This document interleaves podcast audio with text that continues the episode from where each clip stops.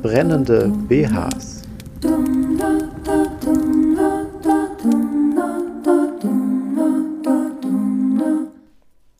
Hallo und herzlich willkommen zu Brennende BHs, dem Podcast, in dem wir verschiedene Wege erkunden, feministisch zu sein.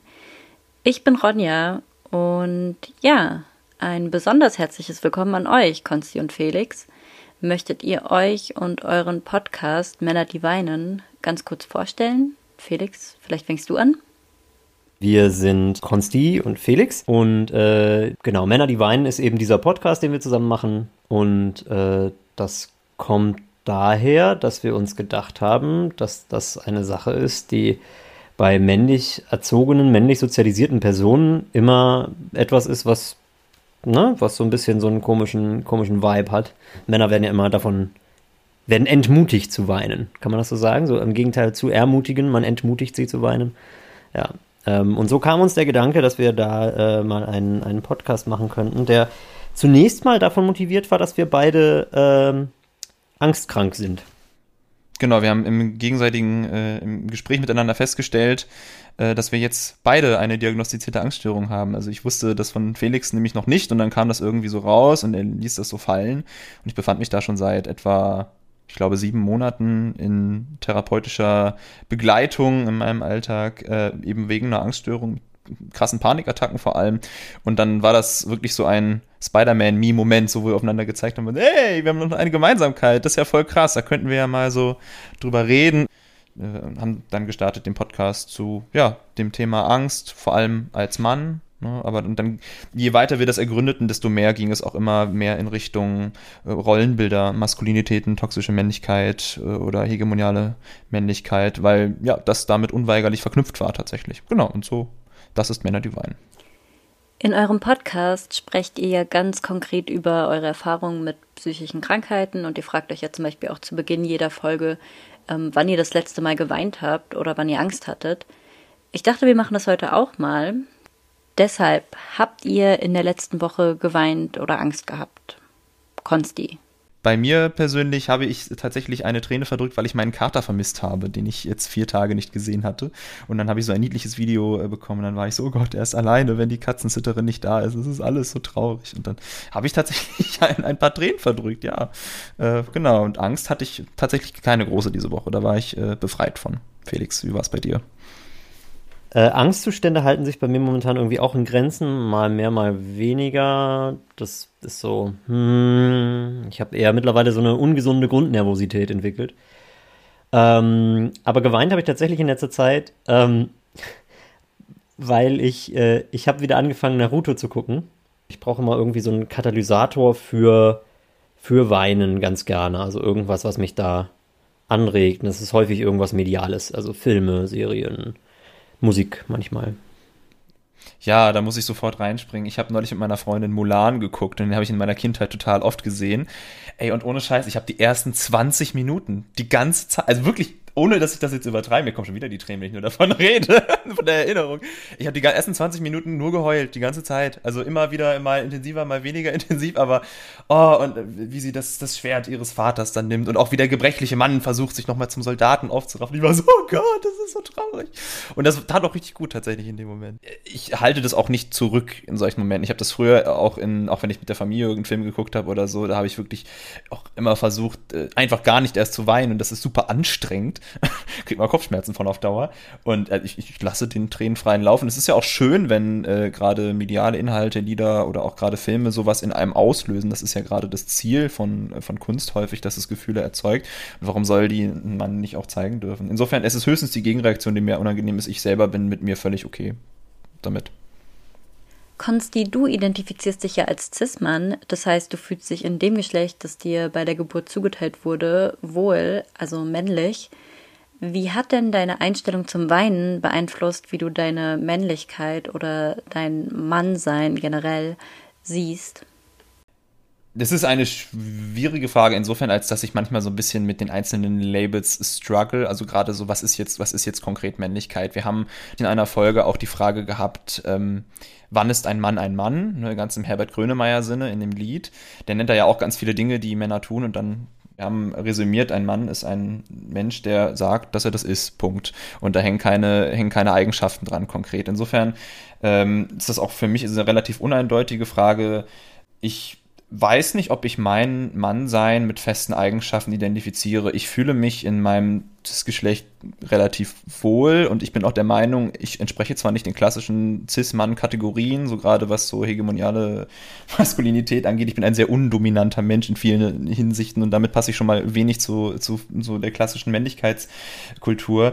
Ähm, ich bin aber der Meinung, dass mein Cis-Geschlecht das aushalten muss, dass ich anders bin und dass ich das auch so performe und ähm, ja, ich versuche einfach ähm, die Charaktereigenschaften ähm, zu zeigen, die ich als wahr empfinde, ohne dass ich mich dabei abgleiche mit einem Rollenbild, das ähm, meinem biologischen Geschlecht zugeordnet wird oder meinem, so wie ich gelesen werde, zugeordnet wird. Ne? Und ähm, was das letztendlich ist, ist mir ehrlich gesagt völlig egal. Aber ich habe mit dem Label Mann deshalb trotzdem kein Problem. Ich fühle mich, ich fühle mich trotzdem als Mann. Vielleicht wird es nur in verschiedenen Momenten versucht, stärker zu performen. Also ich merke das auch bei mir selber, je nachdem, mit was für Menschen ich zusammen bin. Äh, da, ertappe ich mich dabei, dass ich äh, mehr ins Performen gerate und äh, weniger ins einfach so sein, wie man eben ist. Ne? Ähm, das versuche ich zu unterbinden. Aber es ist ein Prozess. Und bei dir, Felix? Ja, ich habe mich ja sowieso äh, von, dem, von dem Label Mann äh, massiv entfernt mittlerweile in meiner eigenen Identität. Ähm, ich, ich bezeichne mich auch selber nicht als Mann mehr. Ähm, früher hätte ich das getan, mittlerweile nicht mehr. Äh, mittlerweile bin ich in einer äh, non-binären Identität äh, besser aufgehoben, finde ich. Insofern haben sich da auch meine Gedankengänge zu verändert. Früher hätte ich auch mal gesagt, nee, mal hm, weinen, ah, nee, das kannst du ja nicht machen, vor allen Dingen nicht öffentlich und irgendwie ähm, und mittlerweile denke ich so, wenn ich heulen muss, dann heule ich halt. Konzi, du hast ja eben dieses Performen angesprochen, also dass man gewisse Eigenschaften, die vom eigenen Geschlecht erwartet werden, ähm, stärker nach außen trägt. Äh, da gibt es auch ganz interessante Theorien zu, zu dieser sogenannten Gender Performance, zum Beispiel von Judith Butler. Falls jemanden da die Hintergründe interessieren, könnt ihr bei unserem Instagram-Kanal vorbeischauen. Brennende BHs ja, so viel zur Eigenwerbung. Das ist ein sehr gutes Thema, was du ansprichst, diese äh, äh, Gender Performance im Endeffekt, weil das ist, äh, das ist was, mit dem ich auch immer sehr viel, äh, sehr viel zu kämpfen hatte und auch irgendwie immer noch zu kämpfen habe, ne? weil man wird das ja nicht los, ne? wenn man sich irgendwie in einem anderen, ähm, unter einem anderen äh, Label quasi äh, wohler fühlt. Ja, es ist eine schwierige Reise, aber es ist halt, ich habe sehr früh als Kind schon viele Geschlechterstereotype in Frage gestellt. Also ich habe zum Beispiel ähm, ich glaube, das ist auch verhältnismäßig normal.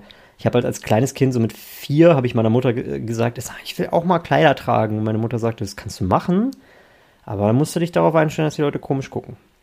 Was ich finde, ist eine sehr diplomatische Antwort dazu, weil ähm, sie hat mir das weder verboten, noch fand sie das irgendwie merkwürdig, sondern sie hat einfach nur gesagt, ja, musst du aber gucken, Leute werden das merkwürdig finden. Was ja stimmt, also ne, hätte ich mich darauf einstellen müssen. Äh, ich hatte auch lange Haare, aber das war für mich damals eher ein Symbol von Männlichkeit tatsächlich, weil ich aber auch eine Zeit lang wirklich versucht habe, mit der Brechstange all das zu sein, von dem ich irgendwie in mir drin wusste, dass ich es nicht bin.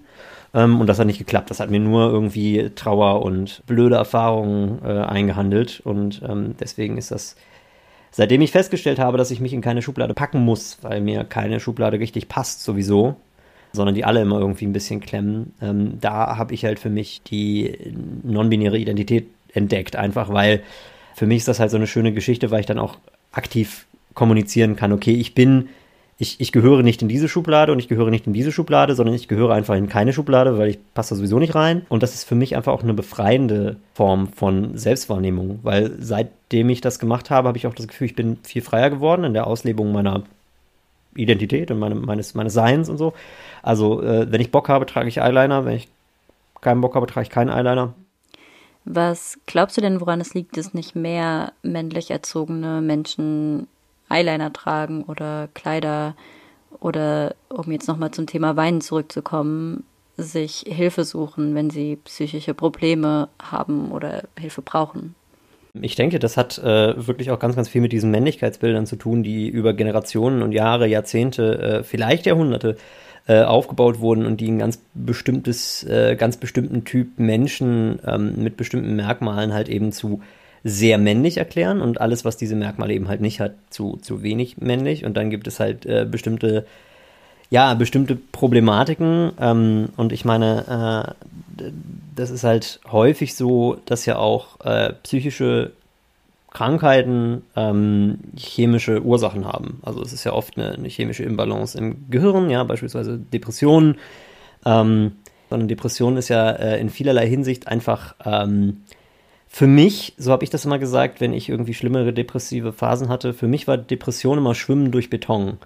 Ähm, und es ist halt, du, du kommst irgendwie ganz, ganz langsam vorwärts und alles ist sehr grau und es klebt und es hängt alles an dir dran und je länger du schwimmst, desto mehr wird's. Und das sind alles so Sachen, die man aber mit so einem Männlichkeitsbild überhaupt nicht vereinbaren kann, weil Männer ähm, so in unserer, unserer Gesellschaft sind ja so sehr starke und äh, unbezwingbare Individuen, die sich überhaupt nicht aufhalten lassen davon, dass es ihnen mal schlecht geht oder sowas, ja. Der, der stereotype Mann, den stört's nicht, wenn er in Beton schwimmt, der krault da durch. Aber de facto sämtliche Gender-Performance und sämtliche Gen äh, Gender-Klischees, die man so aufbaut, die helfen einem halt nicht, wenn das Gehirn einem sagt, so ist es jetzt aber.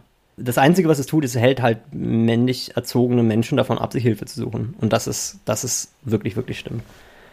Ja. Ja, total. Ja, ich denke, es hat auch mit diesem Dominanzklischee zu tun, was wir in allen so toxischen Männlichkeitsformen auch finden. Soziale Dominanz, physische Dominanz, ähm, dominantes Auftreten im sozialen Sinne. Und ähm, das Gleiche passiert im Endeffekt, also in meinem Fall kann ich jetzt nur von der Angststörung wirklich konkret sprechen, auch in solchen Zuständen des Zusammenbrechens. Also ich hatte meine erste Panikattacke auf der Autobahn in einem fahrenden Auto und musste meine Fahrerin bitten, äh, an den Seitenstreifen zu fahren, weil ich dachte, ich sterbe und bin dann aus dem Auto getorkelt und an die Leitplanke, ähm, weil ich dachte, ich kriege keine Luft mehr und habe irgendwie gerade einen Herz, Herzschlag, Hirninfarkt und ähm, das ist natürlich keine dominante Vorstellung, sondern das ist ein Zusammenbrechen und das ist total wieder des Klischees des starken Mannes. Man kann nicht mehr funktionieren. Das ist auch ja ein Stichpunkt, den wir immer wieder ansprechen, dieses Funktionieren müssen, ähm, sondern man ist auf Hilfe angewiesen und man ist in einer hilfsbedürftigen Position, die so das komplette Gegenteil davon darstellt. Und im, ich kann mir auch vorstellen, dass es da historische Rückbezüge gibt auf dieses Versorger sein des Mannes. Ne? Der muss seine Familie ernähren, also auch logischerweise dann eine Familie haben. Ähm, und da stellt sich die Frage überhaupt nicht nach Wohlbefinden, sondern es steht im Vordergrund, dass Mann funktionieren muss. Und das macht das alles obsolet. Und dementsprechend kommt auch gar nicht in die Tüte, dass solche non-dominante Vorstellungen beim Mann überhaupt möglich sein können. Es darf nicht sein, also gibt es das nicht. Ne? Und dass es sehr wohl der Fall ist, das sehen wir ja an unseren Beispielen, aber es ist eben auch nicht schlimm, sondern es gibt Wege und Mittel, ähm, sich da zu helfen und helfen zu lassen. Und wie habt ihr es dann geschafft, dieses Mindset zu ändern und Hilfe zuzulassen? Also ich musste wirklich komplett zusammenbrechen, damit ich mir das erlaube. Und ich glaube, da fängt es an. Man hat das über Jahrzehnte internalisiert, ähm, dass man ein starker äh, Mann zumindest sein sollte und dass man funktionieren sollte. Und jetzt müssen wir eher daran feilen, dass das irgendwie geht. Also ich habe dann auch habe erstmal so an, an, so äußerlichen Sachen angefangen, der Ernährung, irgendwie Mangelerscheinung vielleicht, irgendwie was, was, was schief. Aber ähm, das habe ich, dass, das, dass dahinter auch so eine Männlichkeitskonstruktion stecken könnte, die ich immer noch versucht habe zu performen, da kam ich überhaupt nicht gedanklich dran. Und dann ist das äußere Umfeld mit Pech, kommt es darauf an, wie man eben sozial umgeben ist, die zweite Kategorie. Also ich glaube, äh, wo einem sowas wirklich auch, also wie du schon sagst, es steht einem, glaube ich, häufig selber im Weg. Ähm, das steht einem aber auch im Weg, äh, manchmal, wenn man das irgendwie mit Leuten teilen will, man sagt, ey, ich glaube irgendwie, ha, hm, psychisch hier oder da und dann kommt immer der beste Vorschlag. Das ist so ein richtiger, das ist das auch so ein richtiges Männerding. Und dem bin ich auch so ein bisschen zu, zum Opfer gefallen, so gerade in der Teenagerzeit. Ja, trinken wir mal ein Bier, reden wir drüber. Und das ist halt, das ist so ein, so ein, so ein typisches äh, männliches, weiß ich nicht, ich will ja nicht mal sagen, es ist ein Coping-Mechanism, weil es copt ja mit nichts, das macht ja nichts. Das ist ja nur, also ja, der Versuch eines Coping-Mechanisms und dann damit äh, äh, schlittert man dann im, im, schlimmsten Fall von einem Problem in das nächste, was weiß ich, dann probiert man seine Panikattacken irgendwie oder seine Angstzustände durch Alkohol zu therapieren, dann ist man angstkranker Alkoholiker, toll. Und was halt auch so eine Sache ist, sich selber einzugestehen, dass man irgendwie wirklich ein Problem hat und Hilfe braucht, weil das ist ja immer, äh, ne, wie man so schön sagt, der erste Schritt der Therapie ist einzusehen, ich habe ein Problem. Der zweite Schritt der Therapie ist einzusehen, ich brauche Hilfe. Ich glaube, das ist der Grund, warum es so viele Männer gibt, äh, und so viele männlich erzogene Personen, die viel zu spät erst oder gar nicht äh, sich überhaupt irgendwo in äh, psychiatrische äh, oder psychische Therapie begeben. Einfach weil da so das eigene, ähm, ja, die, die, die, das eigene anerzogene Ego quasi oder die eigene anerzogene Rolle, die man so zu spielen hat, äh, wirklich im Weg steht. Als kurzer Einschub hier, es gibt immer Angebote, bei denen man sich Hilfe suchen kann und ernst genommen wird. Äh, wir packen euch da mal ein paar Links in die Beschreibung. Äh, findet ihr denn, dass sich das in der heutigen Gesellschaft schon geändert hat? Also so gerade dieses toxische Bild von Männlichkeit, tut sich da was? Ich habe das Gefühl, das wird ein bisschen besser.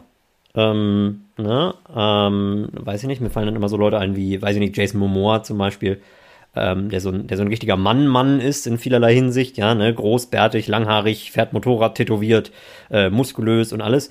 Ähm, aber der, der sich trotzdem auch irgendwie äh, mit solchen Sachen auseinandersetzt und auch offen über, über solche Probleme spricht und sowas. Das finde ich immer sehr wichtig. Und das sollte es viel, viel mehr geben. Ja, auf jeden Fall, besonders weil es Männer ja auch einschränkt.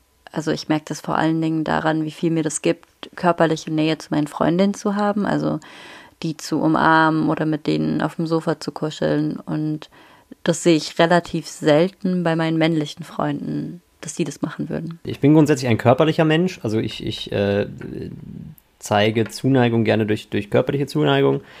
Ähm, das heißt, ich nehme Freunde auch gerne in den Arm, FreundInnen.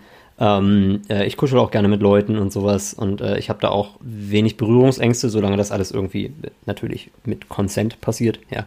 Ähm, aber äh, das ist natürlich etwas, wo man in vielen Kreisen äh, komisch angeschaut wird, wenn man das als männlich gelesene Person mit anderen Männern macht. Ähm, und das ist so anstrengend auf so vielen Ebenen, weil ich finde es ganz spannend. Das ist so in dieser, äh, in dem, in dem quote-unquote weiblichen Zusammenleben, ja, ähm, wo man dann sowas hat, wie dann sitzt du mit deinen oder liegst du mit deinen Freundinnen auf der Couch und guckst einen Film, ja niemanden interessiert sowas. Allen Leuten ist das relativ Wurst und alle denken sich so, ja, Frauen, so sind die eben.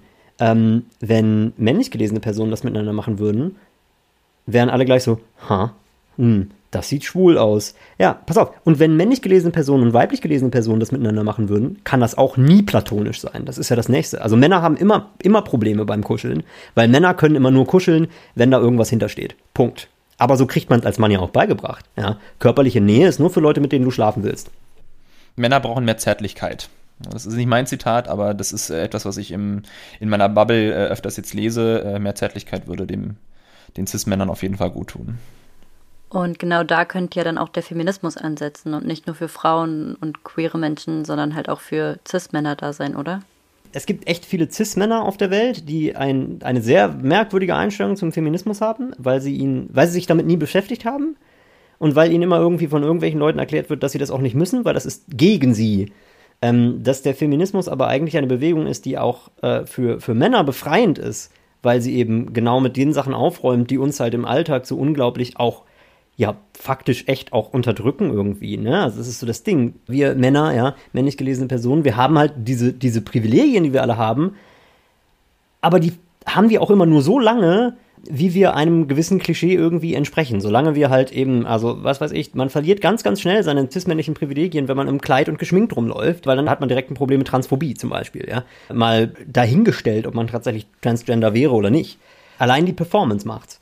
Und deswegen denke ich, ist der Feminismus eine, eine für alle Menschen befreiende äh, Bewegung und unbedingt braucht es die Diskussionen und die Aufklärungsarbeit zu toxischer Maskulinität. Denn nur wenn man diese Aufklärungsarbeit leistet und nur wenn man diese, diese teilweise auch echt unangenehmen Schritte geht und diese unangenehmen Winkel ausleuchtet und man feststellt, hey, guck mal, ähm, kann es sein, haben wir auch mal drüber gesprochen, das war eine schwierige Folge, ähm, wo wir auch mal drüber gesprochen haben, dass äh, man einfach feststellt, wenn man so ein paar Schritte zurücktritt und auf sein eigenes Leben zurückschaut, wird man wahrscheinlich als männlich erzogene Person ähm, mehr oder weniger schlimme, manchmal aber halt auch einfach ziemlich schlimme Dinge wahrnehmen, wo man sagt, ach du Scheiße, damals habe ich äh, unglaublich schlimme Sachen gemacht, weil ich dachte, das muss so.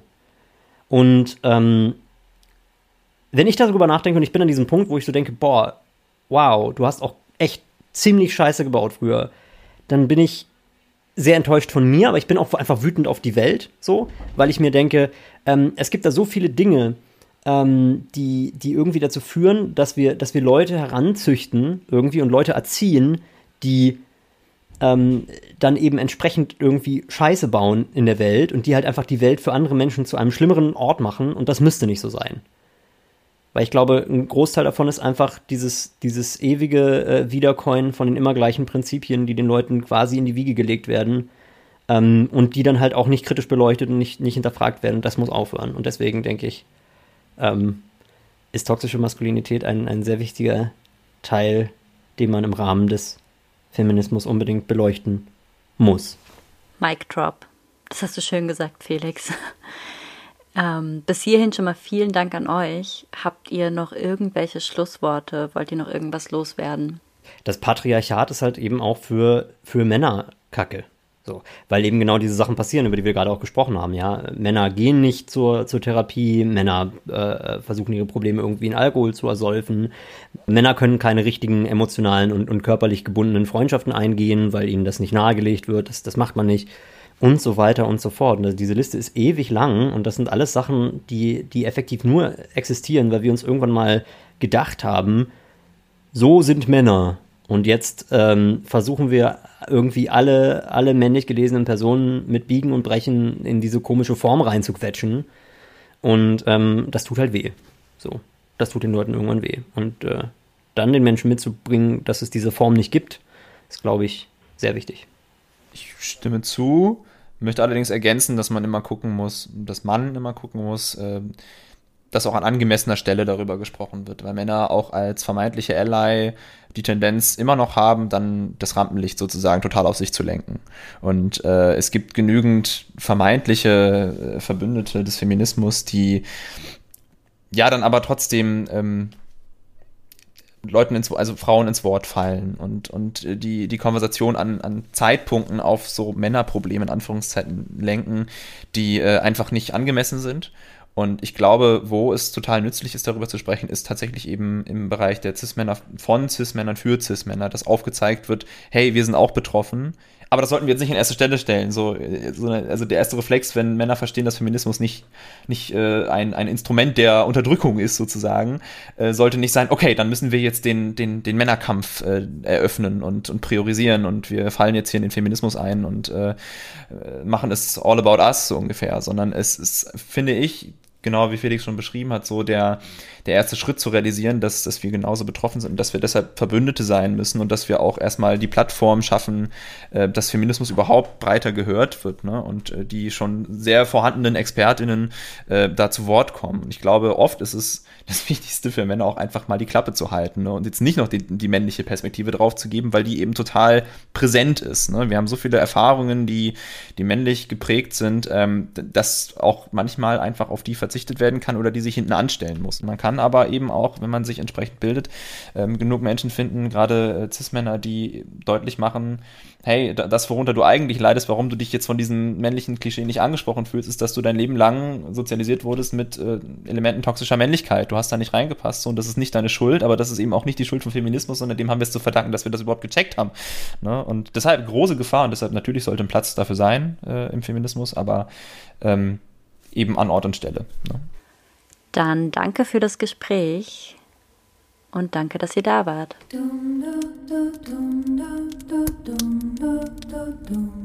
Brennende BHs ist ein Projekt des kreativen Medienlabors der Johannes Gutenberg Universität Mainz. Unterstützt durch die Film- und Mediennachwuchsförderung Rheinland-Pfalz. Redaktion Fabian Kling, Ronja Lauderbach, Katja Neitemeyer, Maja Pfeifler, Hannes Rieger, Chiara Scherz und Jenny Vogelmeier. Im Intro und Outro hört ihr Wild Burn von Ayla Nereo.